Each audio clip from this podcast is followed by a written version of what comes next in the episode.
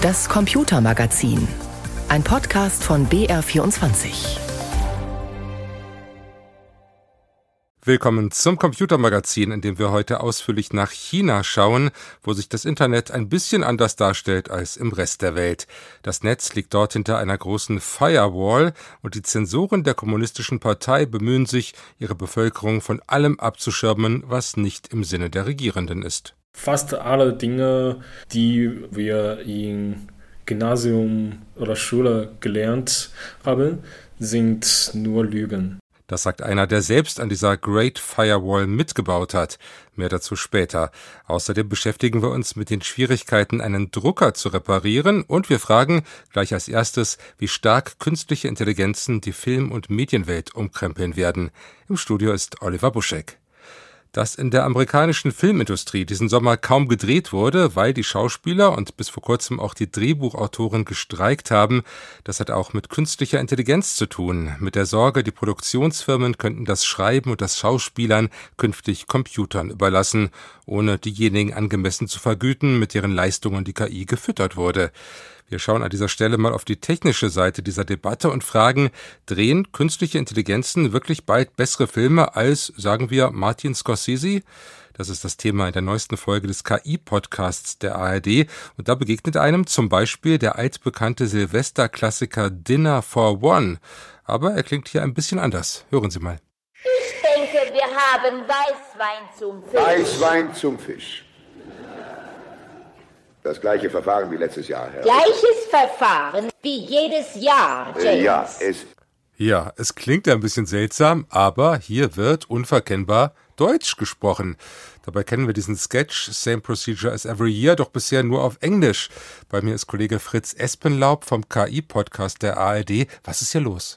Ja, was wir hier hören, Oliver, das klingt zwar wie Dinner for One, ist aber tatsächlich das Geräusch von unserer Welt, die sich gerade total schnell verändert. Es handelt sich dabei um so eine Software. Die Firma dahinter heißt Eleven Labs, ist eine KI-Software und das ist eine von ganz vielen verschiedenen Angeboten, die gerade herumschwirren, die in Echtzeit Sprache übersetzen können. Lass uns das mal ein bisschen genauer besprechen. Also wie genau kriegt man das hin, dass die KI einen Film synchronisiert? Wie aufwendig ist das? Was für Tools braucht man dafür? Für dich als Anwender, also für, als Privatperson, die diese Technologie nutzen möchte, ist es extrem einfach und extrem simpel. Man braucht im Grunde nur ganz wenige Minuten Material bisher, also drei, vier Minuten Sprachaufnahme von dir, Oliver, und ich könnte dich Spanisch sprechen lassen. Und in der neuesten Version von dieser Software, die wir gerade gehört haben, da reicht es, wenn ich einfach nur einen YouTube-Link reinkopiere und die Software macht dann alles selber. Also die erkennt die Stimmen, sie klont diese Stimmen, so nennt man das, übersetzt sie in eine andere Sprache und lässt sie dann sogar übereinander reden, so wie im Originalgespräch. Und das Ganze dauert ein paar Minuten. Hm. Es klingt noch nicht perfekt, wie wir gehört haben, aber wir haben ja zuletzt immer wieder gesehen, wie schnell die KI da dazulernt, wie steil die Lernkurve solcher Systeme nach oben schießt. Würdest du sagen, Übersetzer und Synchronsprecher sollten sich langsam nach neuen Jobs umsehen? Ich bin im Laufe der Zeit ein bisschen vorsichtiger geworden, was diese Vorhersagen angeht. Also vor paar Jahren zum Beispiel hieß es ja überall, dass Lkw-Fahrer bald keine Jobs mehr haben, dass sie sich umgucken sollten nach was Neuem wegen den selbstfahrenden Autos. Ist immer noch nicht der Fall gewesen bisher und es sieht jetzt sogar tatsächlich so aus, dass Lkw-Fahrer vergleichsweise sicher sind vor der KI-Transformation. Sicherer zumindest als, keine Ahnung, vielleicht Journalisten oder Anwälte. Hm. Und es ist vielleicht deswegen aktuell noch ein bisschen früh, um wirklich klare Vorhersagen über die genauen Auswirkungen auf den Arbeitsmarkt zu machen. Aber ich sag mal so, ich würde jetzt aktuell sicher keinem jungen Menschen aktiv dazu raten, eine Karriere als Fremdsprachenübersetzer oder so anzustreben. Wenn wir über Jobs reden, wie ist es denn mit dem kreativsten Teil der Filmproduktion, also dem Verfassen von Drehbüchern? Ich meine, Systeme wie ChatGPT, die spucken ja jetzt schon auf Knopfdruck Geschichten aus, die aber natürlich auf dem basieren, was sie so in ihrem Trainingsmaterial an Stories finden. Für wie realistisch hältst du es, dass eine KI in absehbarer Zeit das Skript zu einem Hollywood-Blockbuster oder zu einem Tatort schreibt? Also, dass KI Texte produziert, ist ja aktuell schon gang und gäbe. Aktuell scheitert es noch so ein bisschen an der Länge und ich glaube, das ist aber nur eine Frage der Zeit, bis die KI-Sprachmodelle dann wirklich komplette Drehbücher schreiben, von Anfang bis Ende auf Filmlänge. Da sind wir wahrscheinlich schon sehr, sehr bald. Was noch ein bisschen länger dauern könnte, aber vermutlich auch irgendwann kommen wird, wenn es so weitergeht wie bisher, dass die KI dann aus diesen Drehbüchern einen fertigen Film generiert. Ja, mit allem, was so dazugehört, also Szenen, Explosionen, Autos, die rumfahren und so weiter und so fort. Und irgendwann ist es vielleicht vorstellbar, dass ich dann auf meinem Sofa sitze, daheim am Abend und statt irgendwie auf Netflix irgendwas anzugucken, einfach einer KI sage, hey, bitte generier mir einen Actionfilm, der soll in München spielen, Brad Pitt soll in der Hauptrolle sein, aber seine Stimme soll klingen wie von Oliver Buschek. Hm. Wobei ich bezweifle, dass genau das jetzt jemand sehen will. Das ist genau der Punkt. Also es ist natürlich dann noch keine Garantie, dass die Filme, die rauskommen, auch wirklich gut sind. Das sehen wir auch gerade bei den Texten und bei den Bildern, die wir jetzt schon mittlerweile sehr vertraut damit sind, was KI da macht. Das ist furchtbar viel, aber auch relativ generisch, weil ja die KI eben das, was es schon gibt, einfach nimmt und im neuen Aufwasch quasi rausgießt. Und das eben in ganz, ganz großer Menge. Und das ist die Frage, wie gut das dann wird. Und was dazu kommt, vielleicht ist der Reiz von Filmen auch ihr Gesprächswert. Ja, also zum Beispiel alle meine Freunde gehen in Barbenheimer. Ich gehe mit, wir verkleiden uns alle. Es ist so ein gemeinsames kulturelles Erlebnis, das wir als Gesamtgesellschaft in der Öffentlichkeit haben und darüber reden. Und dieses kollektive, gemeinsame Erleben von Kultur, das ist halt unklar, ob dann personalisierte, KI-generierte Filme das auch bieten können in München. Da finden nun nächste Woche die alljährlichen Medientage statt. Da wird künstliche Intelligenz in den Medien ein großes Thema sein und man wird vermutlich auch ganz viel darüber sprechen, äh, wie groß die Bedrohung für Medienschaffende durch KI ist. Ich würde es an dieser Stelle gern mal umdrehen und dich fragen, an welchen Stellen glaubst du denn, dass der Einsatz von KI die Medienwelt besser machen kann?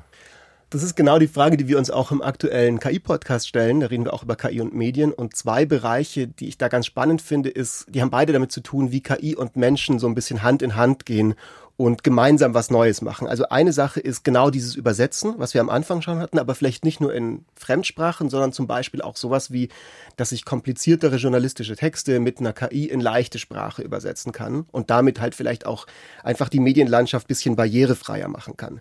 Oder aber, das finde ich auch ganz spannend, dass KI es eben viel mehr Leuten als bisher ermöglicht, ganz schnell kreative Ideen wirklich bildlich und filmisch selber umzusetzen, ohne eben die Barriere zu haben, extra studieren zu müssen, teures Equipment sich besorgen zu müssen und das eben dann ganz ohne finanzielle Hürde einfach in diese Kreativität tatsächlich eintauchen kann und sehr schnell was hat, was man, was man sehen kann. Ja, das heißt nicht, dass professionelle Filmemacher verschwinden. Gibt ja auch immer noch Kameraleute, obwohl jeder mittlerweile eine Handykamera in der Hosentasche mit sich rumträgt.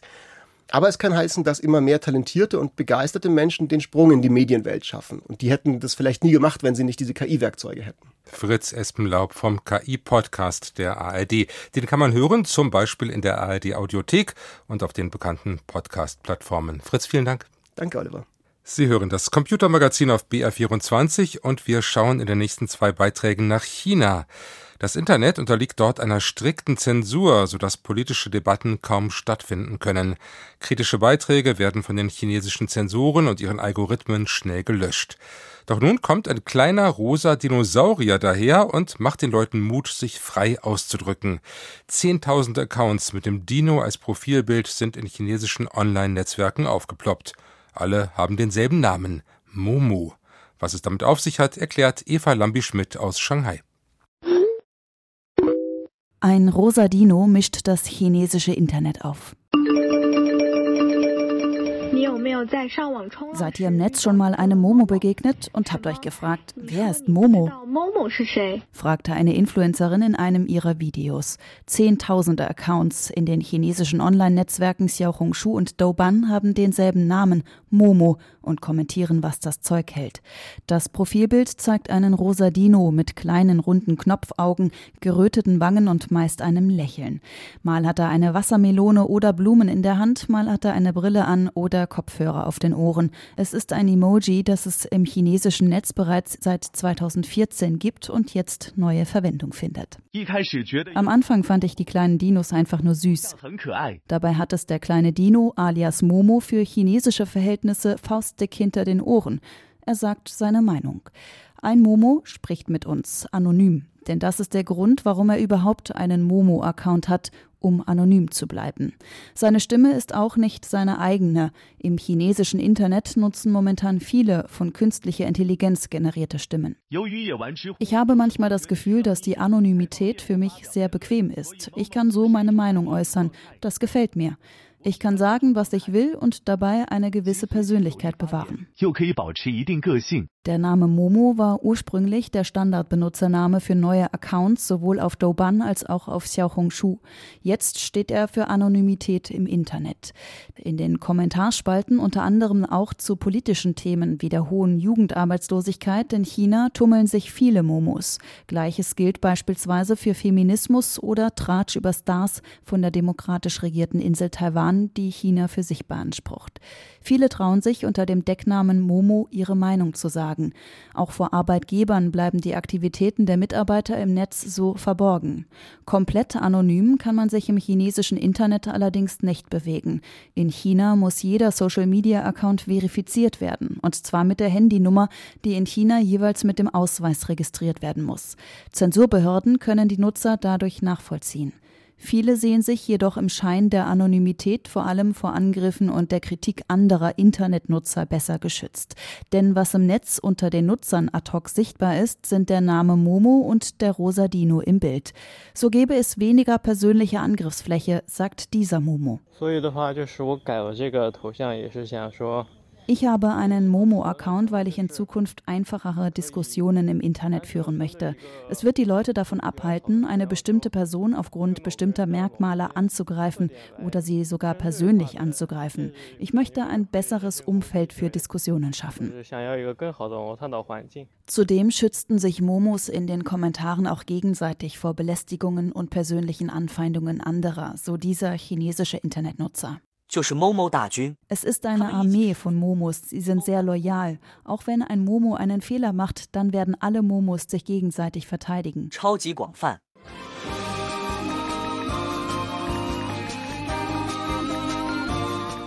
Momomon, so heißt dieser Song des britischen Filmkomponisten Dominic Lewis. Klingt fast wie Momo, dachte sich einer der Momos und hat ihn online als den Song der Momos erklärt. Dadurch sollen sich die Momos verbunden fühlen, wie eine Gemeinschaft. Es ist eine Versammlung zu Tausenden im Internet, die es auf offener Straße in China so nicht geben könnte. Zumindest ein bisschen anonym, wenn auch nicht ganz. Eva Lambi-Schmidt über Momo, den rosa Dino.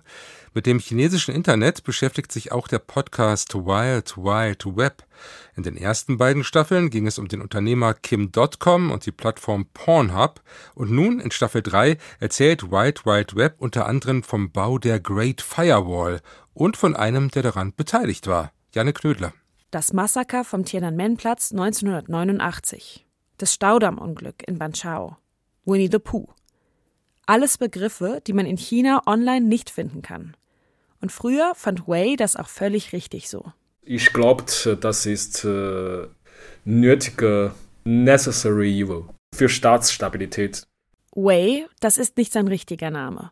Wir schützen seine Identität, denn bis vor wenigen Jahren hat Wei als Programmierer beim chinesischen Militär gearbeitet.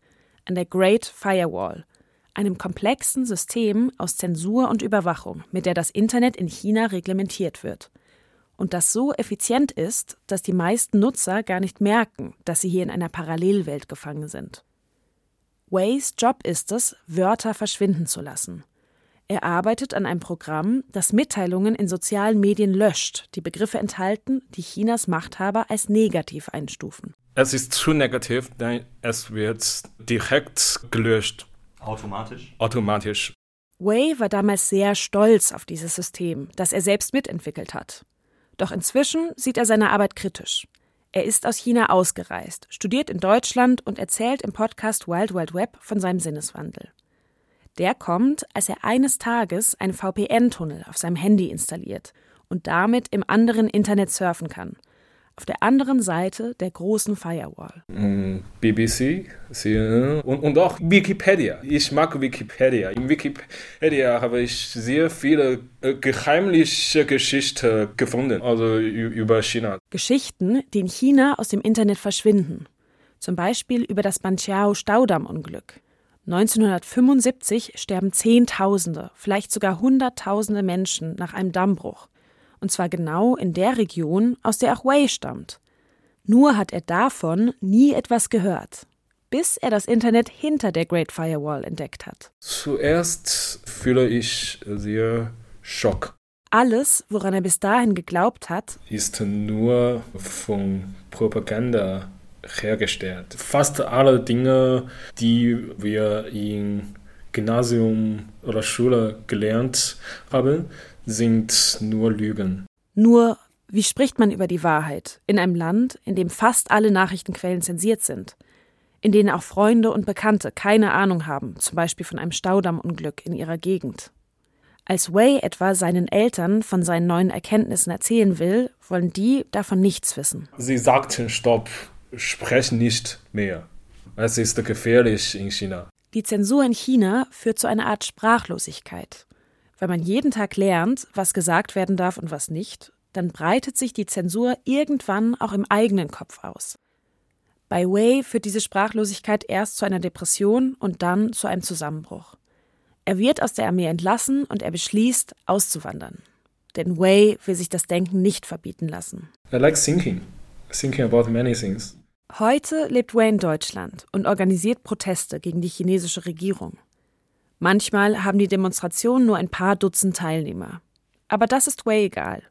Denn er glaubt, dass jeder Wandel klein anfängt. Ja, es gibt immer Veränderungen, aber sehr klein.